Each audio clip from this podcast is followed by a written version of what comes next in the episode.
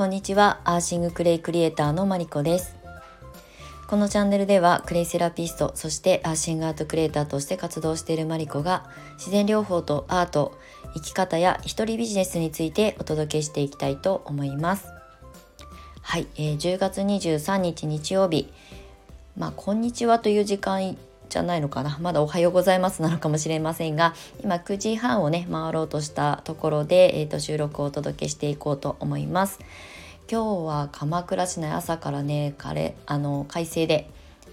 雲もそれほどうっすらとありますけど青空が広がっていて結構ね太陽の光がさんさんとこうベランダに差し込むので今日はねすごい暖かい日になっ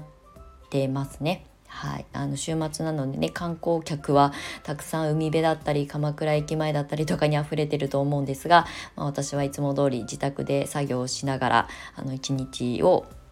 過ごしていきたいと思います。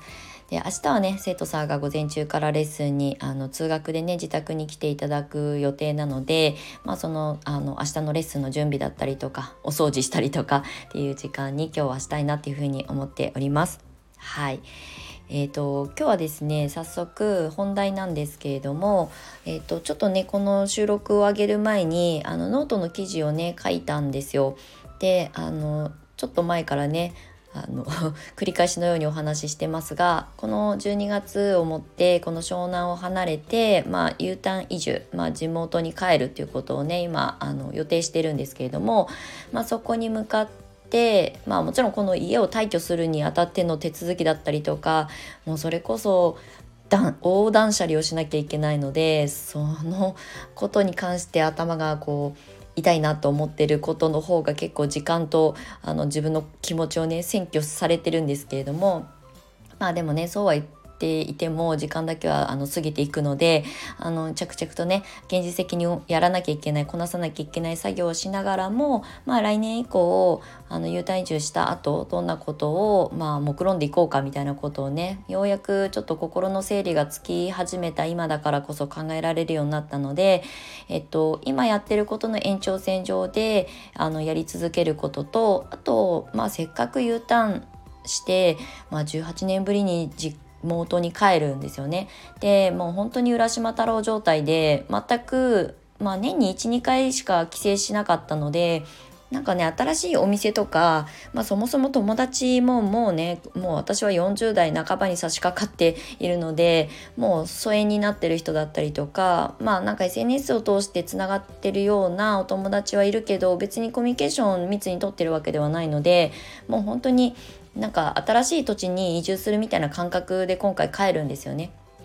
なのでもう本当にあの湘南に来た時と同じようにあんまりこう当てにするあの環境がない中でどうやって今やってることプラスアルファのことができるかなっていうことを考えながら今ようやくこう2023年年明け以降にあの自分の活動方針だったりとかっていうことをね考えられるようになったのでまあそういうことをちょっと文章テキストでまとめたものを今日ノートにアップしております。概要欄にそのノートの記事のリンクを貼らせていただくのであのの文字でちょっと読んでみたいなと思ってくださる方がいれば U ターン移住とかあと地方移住だったりとか、えーと、2拠点生活だったりとか。まあ私も U ターンはしますけどあの多分ずっと田舎には入れない気がするので、まあ、2ヶ月に1回3ヶ月に1回は湘南に来たりとか、まあ、もしかしたら東京都内で何かやったりとかっていうことも視野に入れてあのえー、マルチ拠点としてなんか2拠点っていうとね、えーと、茨城と湘南とか茨城と東京みたいな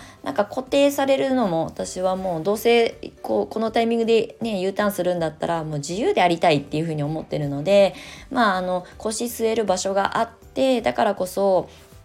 あのそこをハブ拠点としてねあちこちに飛び回れた方が楽しいなっていうふうに、まあ、自分の残された人生の中でできることを考えてやりたいことを考えた時にフットワーク軽くフレキシブルに動けるような、まあ、活動を踏まえた上で、えーと、2023年帰った後うん、何をしていこうかなみたいなことをあの文章でまとめさせてもらってるので、まあ、一つ何かあこんなことができるかもしれないっていうなんかヒントになったらいいなと思って今思ってることをそのまま書きました。で全部がうまくいくなんて思っていないし、えーと、やるってこんなことやりたいって宣言したけどやらないこともあると思うのでそれはねあのえーと、温かい目で見ていただきたいなと思うんですけれどもでもねやっぱ公言するとそこに向かって自分は行動していく人間だと分かっているしこれは私に限らずみんなね言った方がいいんですよ。あのこういうふうにやりたいとかできなくて当然だっていうことを前提としてあのそれができないのはよくうちの生徒さんにいつも言うんですけど口を酸っぱくしてね。あのすごいプライドが邪魔してできてないだけ。であなたのことなんてそんなに誰も見てないからねっていうことをまあ結構辛口ではあるかもしれないんですけど本当にそういうもんだと思います。あの SNS とかねやってるとなんかすごく人に見られてる気がしちゃってるけど誰もあなたのことなんて見てないし私もそうですけどね私のことなんて誰も見てないしまあ昨日言ったことを今日あの全言撤回してたりとかすることだって別に誰に咎められることもないですしあのもちろんそこには責任っていうものはあるので言葉に嘘は良くないと思うんですけどうまくいかないことは軌道修正しながら形にしていけばいいと思ってるので。ただ宣言しておくと,、うんと思いがけない協力者が現れたりとか、うんと自分がこんなことできるかなってモヤモヤしてることに対してうんなんか違う角度からヒントをもらえたりとかねっていうことを私も幾度となく経験してきているので今思ってることをあのそのまま赤裸々にあの発信しておくでそれ書くことによって自分の脳みその 整理整頓にもなるしまああの一応公言した限りはね、できる限り形にしようって思う意欲にもつながっていくと思うのですごくポジティブなことにつながっていくと思うんですよね。なので、まあ、私が、まあね、18年ぶりに地元に帰るってことはそんなに大事ではないんですけどなんかね私の中では結構大きなことだったのですごいこう不安に駆られてもうなんか若干寝込みがちだったんですよね。もう地元に帰ってもうなんか田舎田舎すぎるしとかなんかまあ、東京とかねこの湘南とかやっぱりこうどちらかというとみんなが憧れて集まってくる場所だったりとか環境だったりするとこに身を置いていたので、まあ、そこからねあの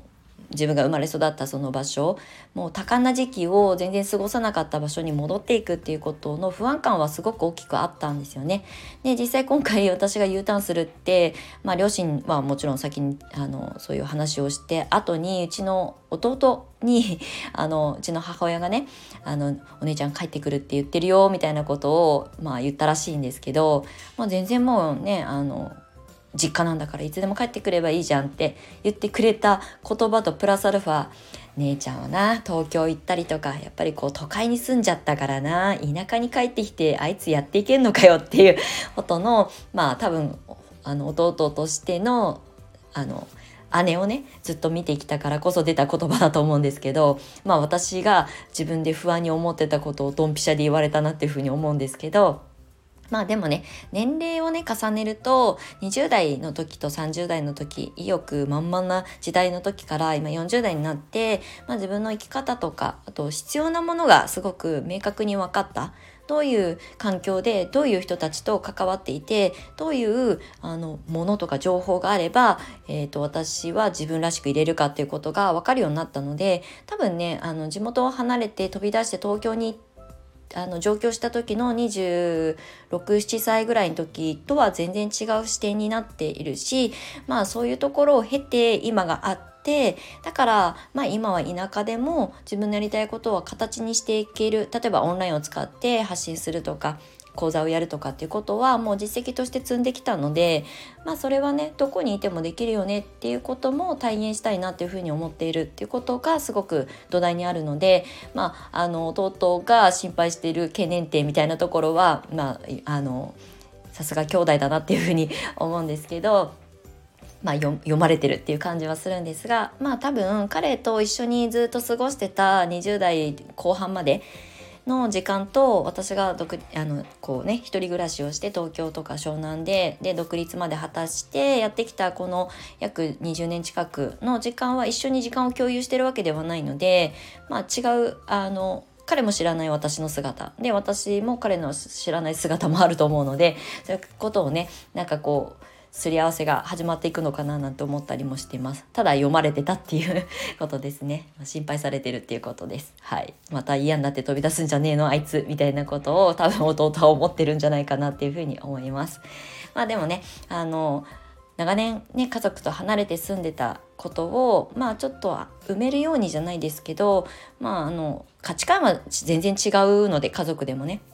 だからまあきっと喧嘩だってするだろうし なんかムッとすることだってあると思うんですけどまあでもその環境の中で自分のあのなんだサードプレイスみたいなところを私は持っているので、まあ、湘南だったりとかねっていうところに、まあ、逃げ出すっていうかね足を運べばあのちょっとあの冷却期間も受けるかなと思っているので、まあ、そういう距離を保ちながら、えーと、茨城県笠間市に帰ってできることを今から想像できることを、まあ、列挙してみました。これはノートの方に細かく書いたのでよかったら覗いてみていただけたらと思います。なんかねあのスタイフの中でもこういう U ターン移住とかあの U ターン企業みたいな。まあすでに私は独立はしてますけど、まあ、U ターンすることでその茨城県笠間市でクレイセラピストとしてまあ再始動するわけですよね。再始動っていうのかな。うん。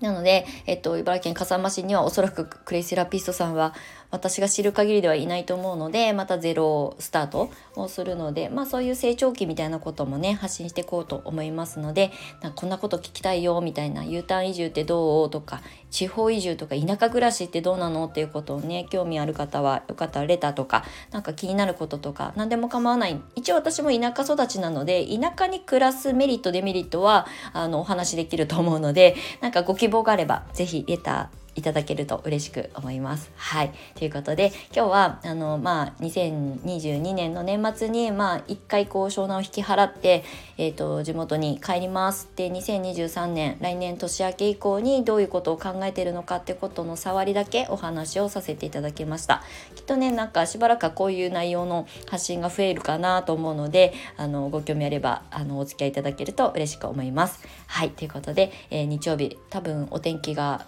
いろんなところで全国的にいいかなと思うので素敵な日曜日を皆様お過ごしください。はい、えー、いつも最後までお付き合いくださいましてありがとうございます。えー、アッシングクレイクリエイターマリコでした。ではまた次回お会いしましょう。バイバイ。